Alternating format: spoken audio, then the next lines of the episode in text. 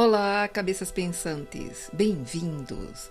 Eu sou Cristina Santos e você está ouvindo o podcast Ruído Mental. Você sabe a diferença entre estar sozinho e estar solitário? Falaremos sobre isso no episódio de hoje. O podcast Ruído Mental está no ar. O sozinho não necessariamente é o solitário. Ambos são estados circunstancial e temporais que podem ser alterados. O sozinho com muito mais facilidade que o solitário. O estar sozinho pode ser por escolha, por imposição de uma situação ou por uma opção desejada para realizar algo breve que gosta, ou até que não gera prazer mas que é necessário fazer, que pode durar até mesmo por um tempo maior, para uma empreitada que necessita desta decisão. É uma solidão desejada e que repousa consentida com a paz na alma. O estar solitário é algo que não se escolhe, se abate. É uma queixa, é uma angústia misturada com ansiedade por companhia e atenção. É um sentimento de desamparo que assombra o solitário e recai sobre ele. É um estado de solidão que o faz sentir abandonado, até mesmo quando acompanhado de alguém.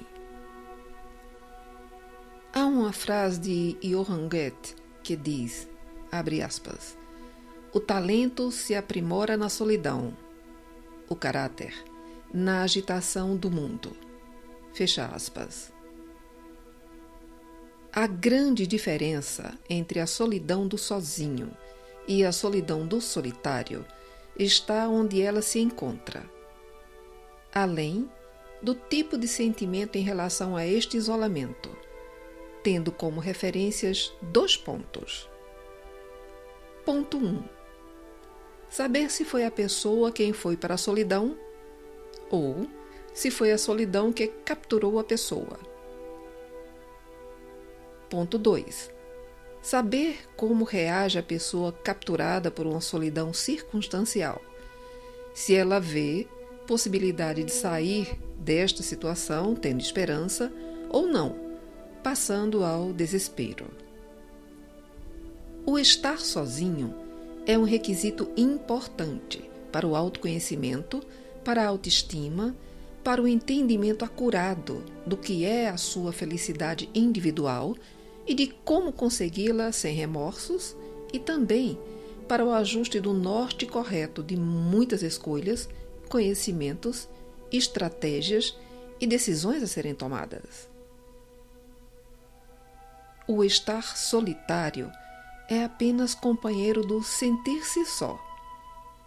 Sendo sempre entorpecido pela solidão, aditivado pela angústia, carente de atenção, com a necessidade abrupta de ser notado, escravizado pela insegurança e sempre observado de perto pela melancolia e pela tristeza, as grandes amigas da depressão.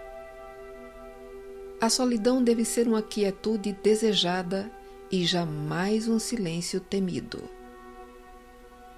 Se sentir bem sozinho é sentir-se bem consigo mesmo. É uma consequência de saber da sua importância imortal, da sua individualidade inalienável, da sua personalidade aprimorável e da sua inteligência expansível. Só assim que a solidão vira uma agradável solitude de quem sabe que a companhia de si próprio é uma dádiva evolutiva insubstituível e nunca uma calamidade depressiva temível.